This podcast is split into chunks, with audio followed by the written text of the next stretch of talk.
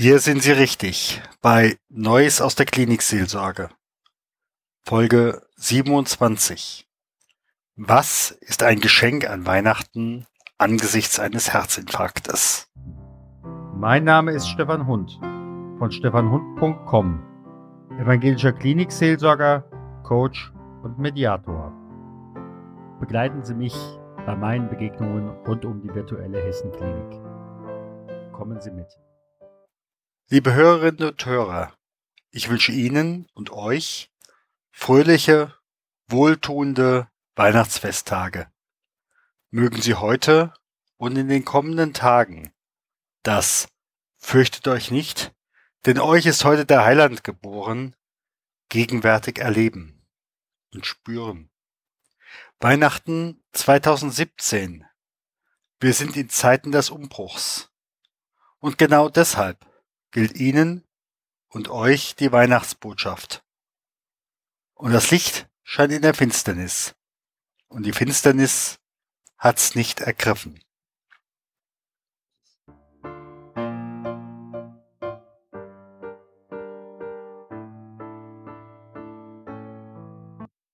Es ist schon fast wie ein Ritual bei so manchem Zeitgenossen. Weihnachtsgeschenke werden am 24 also kurz vor Torschluss gekauft. Aber in diesem Jahr ist das anders. Der heilige Abend, er fällt auf einen Sonntag. Nicht, dass der 24. überraschend im Kalender stünde. Aber es hat natürlich etwas davon. Wie bereits in der letzten Folge erzählt, besuchen wir als Klinikseelsorger gerade in der Woche vor Weihnachten möglichst viele Patientinnen und Patienten. Jedem möchten wir noch einen kleinen Weihnachtsgruß in Form einer Karte vorbeibringen. Das ist immer so etwas zwischen Zeit haben und gleichzeitig sehr wenig bis gar keine Zeit haben. So kam ich in meiner virtuellen Hessenklinik auch in die Abteilung, wo Menschen nach einem Herzinfarkt, also der ersten heißen Phase danach, hinverlegt werden. Zwischen zwei Patientenzimmern. Da hatte ich auch schon beim nächsten angeklopft. Da spricht mich eine Schwester auf dem Gang noch einmal an. Ich wünschte ihr schöne Festtage. Und dann kam mir eine unerwartet kräftige Stimme aus dem Patientenzimmer entgegen. Eine, die mich fast schon im Befehlsthron eintreten hieß. Für mich war das gleichzeitig das Signal, meine eigene Stimme zurückzunehmen. Denn in solchen Stimmen in dieser Situation, da möchte ich alleine von meinem Sprechorgan her eine tiefere Gelassenheit hineinbringen. Ich ging also ruhig, aber bestimmten Schrittes zum Patienten, der sich als Wilfried Müller erwies, Unternehmer vom alten Schlage und in einem benachbarten Unternehmensturm arbeitete oder besser von dort aus sein Unternehmen mit eher kurzen Anweisungen dirigierte. Gerade deshalb schaltete ich in meinem Reden noch einmal einen Gang zurück, und mit meiner Stimme wurde ich noch einmal bewusst etwas tiefer. Ich stellte mich kurz vor und begann bereits die Weihnachtskarte Herrn Müller zu überreichen, als er mich fragte, ob es denn schon der 23. sei. Irgendwie waren die beiden letzten Tage für ihn so voll wie zeitlos zugleich gewesen. Ja, ich bestätigte ihm. Eigentlich wollte ich schon fast wieder zum nächsten gehen, da bat er mich, dass ich noch einen Moment bleiben möge.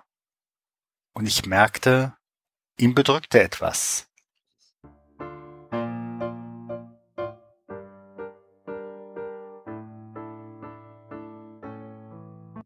Er meinte, dass wir uns kennen. Von irgendeiner Veranstaltung.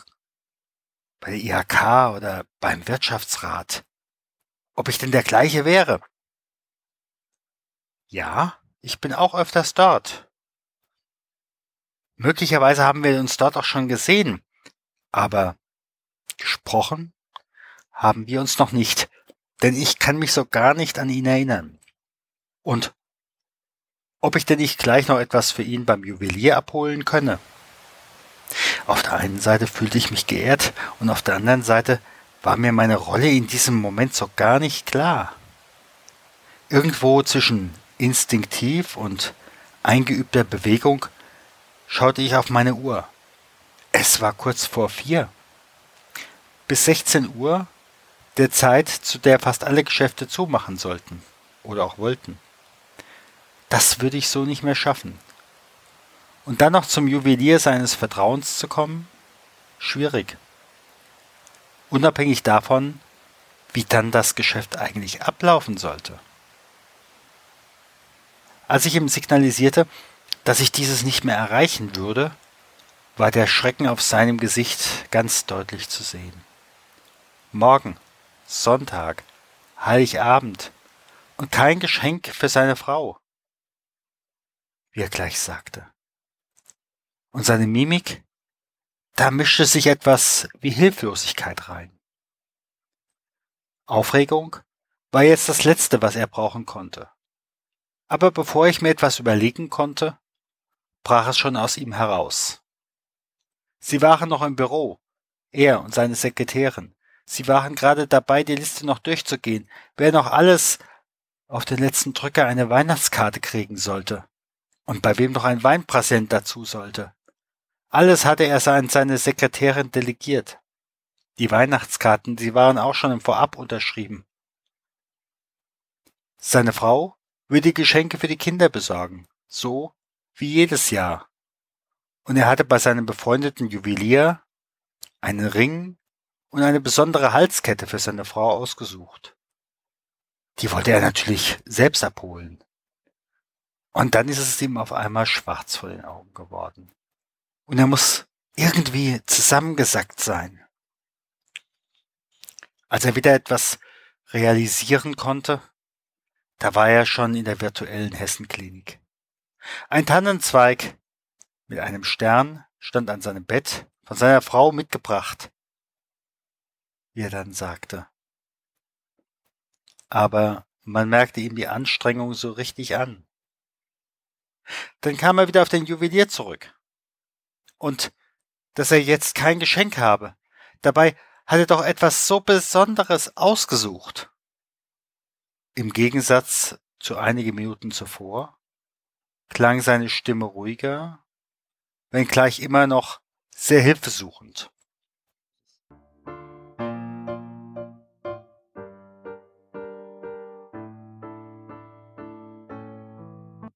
Möglicherweise bot ich ihm an, haben Sie jetzt doch ein besonderes Geschenk. Wilfried Müller schaute mich mit einem Blick an, in dem man auf der einen Seite so ein Hilfesuchensignal sehen konnte, genauso aber auch Ironie, Ungläubigkeit, was einem da jetzt der Pfarrer erzählen wollte. Auf jeden Fall sah ich in seinem Gesicht nur noch ein großes Fragezeichen. Und das wurde auch nicht kleiner, als ich sagte, jetzt haben Sie Zeit. Viel Zeit. Sie können Zeit verschenken und sich selbst verschenken.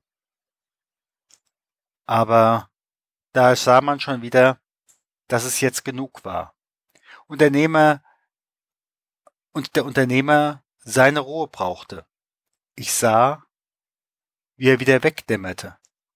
Ich legte meine Weihnachtskarte mit der Kerze und dem Spruch auf seinen Tisch und ging leise in das nächste Zimmer.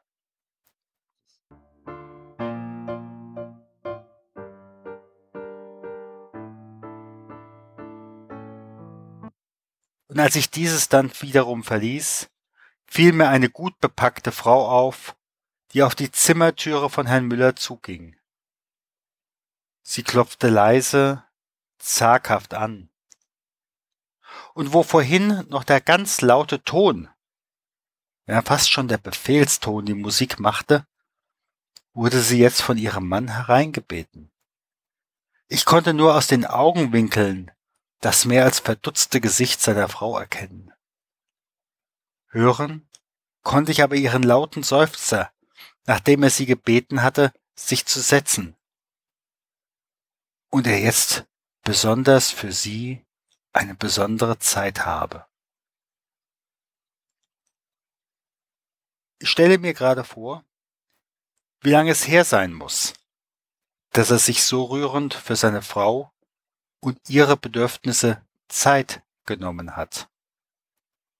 Und dann habe ich eine Idee davon, wie gut ihm dieses Zeit haben und Zeit nehmen getan haben musste.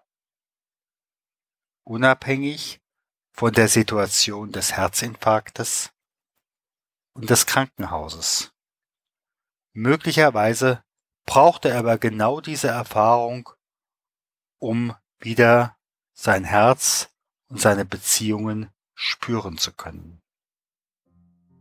Gott segne dich und behüte dich. Gott lasse leuchten sein Angesicht über dir und sei dir gnädig. Gott erhebe sein Angesicht auf dich und schenke dir Frieden. Geh hin im Frieden Gottes.